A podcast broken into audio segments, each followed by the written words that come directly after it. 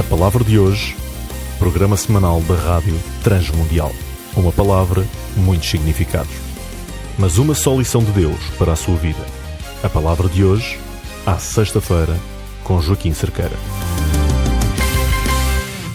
O primeiro Pentecostes encontra-se registado no capítulo 2 do livro de Atos, no Novo Testamento, e nessa ocasião o apóstolo Pedro prega um sermão. Se o ouvinte puder ler o capítulo 2, bem como os capítulos seguintes, 3 e 4, constatará que Pedro sempre que tem a oportunidade de falar, ele chama a atenção para a ressurreição, a evidência de que Cristo é o Salvador. Essa é a essência da sua mensagem, sempre que ele prega.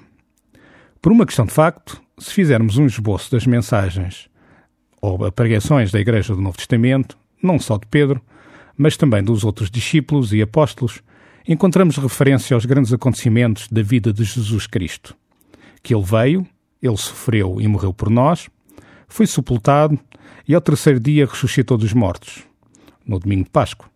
E depois, com os seus discípulos, os instruiu a aguardarem pela vinda do Espírito Santo, na festa do Pentecostes, e as línguas de fogo sobre as suas cabeças, cabeças dos discípulos, enquanto adoravam naquele cenáculo, e as evidências do falar noutros idiomas, para que todos os povos do mundo então conhecido pudessem ouvir os discípulos proclamando a notícia do sofrimento de Cristo, da sua morte, da sua ressurreição e da certeza da salvação nos seus próprios idiomas. Uma maravilha, uma evidência maravilhosa, a propósito de falar em línguas. Isso totalmente diferente daquilo que muitas vezes é referido pelas igrejas carismáticas. Estes eram idiomas conhecidos e as pessoas presentes em Jerusalém, provenientes das várias partes do mundo, poderiam entendê-los nos seus próprios idiomas. Apesar de tudo, foi um milagre, porque os discípulos que falaram esses idiomas fizeram-no sob o poder do Espírito Santo. Eles não conheciam nem tinham estudado esses idiomas, e foram assim usados por Deus de uma maneira muito especial para falarem do conhecimento da salvação. Que testemunho maravilhoso do amor de Deus e da evidência do Espírito Santo, na sua capacidade de enviar essa mensagem ao coração das pessoas e as converter pelo poder da mensagem. O Espírito Santo está hoje presente sempre que a palavra de Deus é falada. Deus estará sempre presente com o seu Espírito Santo para capacitar aqueles que a ouvirem, que irão confessar seus pecados e que se voltarão para Cristo para ter a experiência de conversão, de saber que Jesus Cristo é o seu Senhor e Salvador. Voltando ao sermão de Pedro, onde ele apresenta a evidência do sofrimento de Cristo, da sua morte, da sua ressurreição e a certeza de que ele virá de novo no dia do juízo. Esta é a mensagem com que ele termina, como quase sempre o faz, dizendo que Cristo deve ser o teu Senhor e Salvador. Na verdade, esta mensagem era um primeiro credo do Novo Testamento. De facto, aquilo que acontecia nas reuniões da Igreja Primitiva do Novo Testamento era que as pessoas eram convidadas a tornarem-se seguidores de Jesus Cristo. O procedimento normal, para alguém que aceitasse Cristo e cresce nele como seu Salvador pessoal, era fazer uma confissão. E essa confissão era, antes mesmo do Credo dos Apóstolos, do Credo de Niceia e do Credo de Atanásio, ou seja, os três credos cristãos aceitos hoje, a prova da evidência de que eles criam nas Escrituras e nos ensinamentos de Cristo. No entanto, esses credos ainda não tinham sido escritos, só mais tarde, algumas décadas e mesmo séculos mais tarde. Mas o credo inicial era Jesus Cristo é o meu Senhor e Salvador. Obviamente, qualquer pessoa em sã consciência gostaria de ter um Salvador. E estaria ansioso para dizer que Jesus é o meu Salvador e que Ele leva os meus pecados. Ele perdoou-me e dá-me a vida eterna. É claro que qualquer um estaria ansioso e pronto para isso. Mas a resistência, por assim dizer, ou seja, o mais difícil, era dizer Jesus Cristo é o meu Senhor. Hoje em dia, o termo Senhor não é muito utilizado na linguagem cotidiana. Mas mesmo assim, é uma palavra cujo significado conhecemos de forma muito clara. Significa que Ele é o meu dono. Ele é o meu mestre e eu pertenço a Ele. Mas antes de dizer que entende, o melhor é que esteja pronto a entregar tudo a Cristo. Mas tudo. E não apenas parte da sua vida. Muitas pessoas têm entregado apenas certas partes das suas vidas a Cristo. Por exemplo, eles podem dizer: Eu entreguei os meus negócios a Cristo. Ou eu entreguei o meu corpo a Cristo, ou que lhe pedi para tomar conta de mim, para me proteger, para cuidar de mim, para me dar saúde. Muitos outros que entregaram os filhos a Cristo e dizem que os batizaram, que desistiram de exercer propriedade sobre eles, dizem que sabem que Deus é dono deles e que Jesus Cristo vive com eles e que os seus filhos pertencem a Jesus. Muitas pessoas deram certas partes ou aspectos de sua vida a Cristo.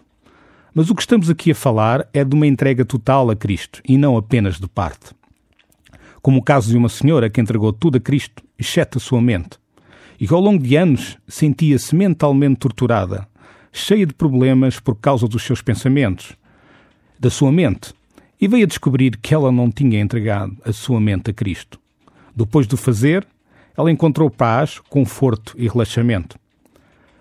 A única coisa importante em que estou insistindo hoje é que se você deseja que Jesus Cristo seja o seu Senhor, então deve ser Ele a controlá-lo, no sentido de possuí-lo, viver dentro de si, para que o seu pensamento, os seus objetivos, as suas ideias, o seu discurso, a sua vida, cada parte de si seja para viver de acordo com a vontade de Deus. Que Ele seja o seu dono, que Ele seja o único que controla a si e o guia. E isto é o que significa entregar tudo. Então, aquilo que Pedro está dizendo é que confessa Jesus como seu Senhor e Cristo. Ele não é apenas um ungido, não é apenas aquele que cumpriu a profecia de que ele viria e salvaria as pessoas. Não é apenas o prometido, mas ele é também o Senhor que quer viver em si, controlá-lo, usá-lo e torná-lo totalmente seu. E não apenas parcialmente, não apenas ocasionalmente, mas totalmente rendido para que ele seja o seu Senhor. O meu desejo é que todos possam fazer uma confissão como essa, hoje.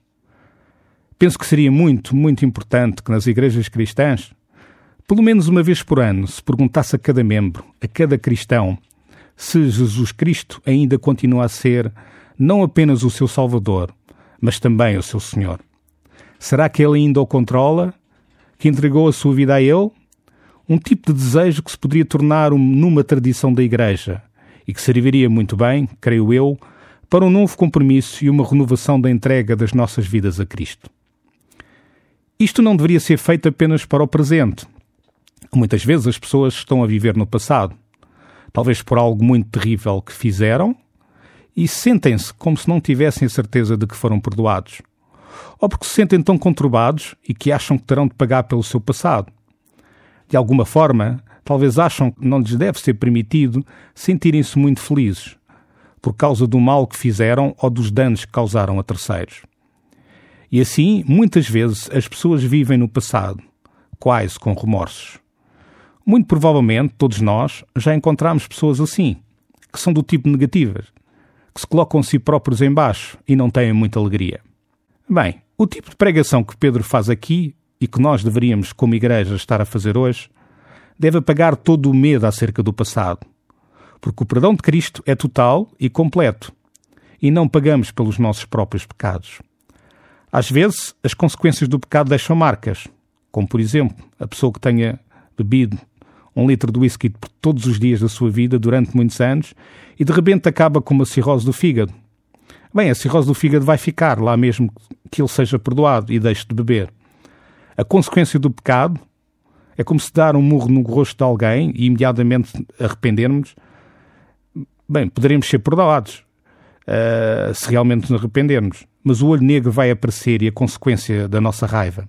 Ou seja, a marca ainda vai permanecer durante algum tempo. Assim, Cristo não só perdoa o nosso pecado, mas também tira as nossas preocupações, os nossos medos e as nossas atitudes incômodas acerca do passado. Portanto, esqueça o passado Cristo já tratou disso. Avance rumo ao futuro e também não precisa temer o futuro, porque Deus diz que estará consigo, que o irá proteger, que nunca o deixará e que cuidará de si. Então, eu quero que tenha muita coragem e muita confiança em Jesus Cristo. Se Ele é verdadeiramente o seu Senhor, então Ele vai olhar por si, cuidar e protegê-lo à medida que avança para o futuro. Não cuidará apenas do passado, mas também garantirá que o futuro estará sob a sua bênção e a sua orientação. É um privilégio maravilhoso que temos quando dizemos que Jesus Cristo é o nosso Senhor e Salvador. Não só resolvendo os problemas do passado, mas garantindo-nos. Aliás, existe uma palavra do Novo Testamento, Ebenezer, que significa até aqui me ajudou o Senhor. E a certeza de que Ele continuará consigo no futuro. Ele cuidará de mim, me guiará, abençoar-me-á, levar-me-á e proteger-me-á. Todas estas coisas são bênçãos daqueles que têm Jesus Cristo como seu Senhor e Salvador. Isto permite-nos seguir corajosamente para o futuro. Eu desejo que seja esse tipo de filho de Deus, que já entregou a sua vida a Cristo, e que ele pertence-lhe completamente, que você pertence-lhe completamente, que procura servi-lo até o dia em que ele o levará para a sua casa celestial. Este é o conforto extraordinário que uma pessoa possui quando é um filho de Deus. Não pode colocar de lado toda a preocupação e tristeza do passado, mas pode olhar em frente com coragem e confiança no futuro, sabendo que Cristo está com ele.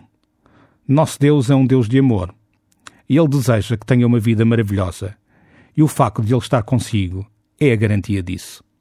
Hoje ficamos por aqui, uh, regressaremos ao vosso contacto na próxima semana com o tema sobre a coragem. A palavra de hoje, programa semanal da Rádio Transmundial, à sexta-feira, com Joaquim Cerqueira.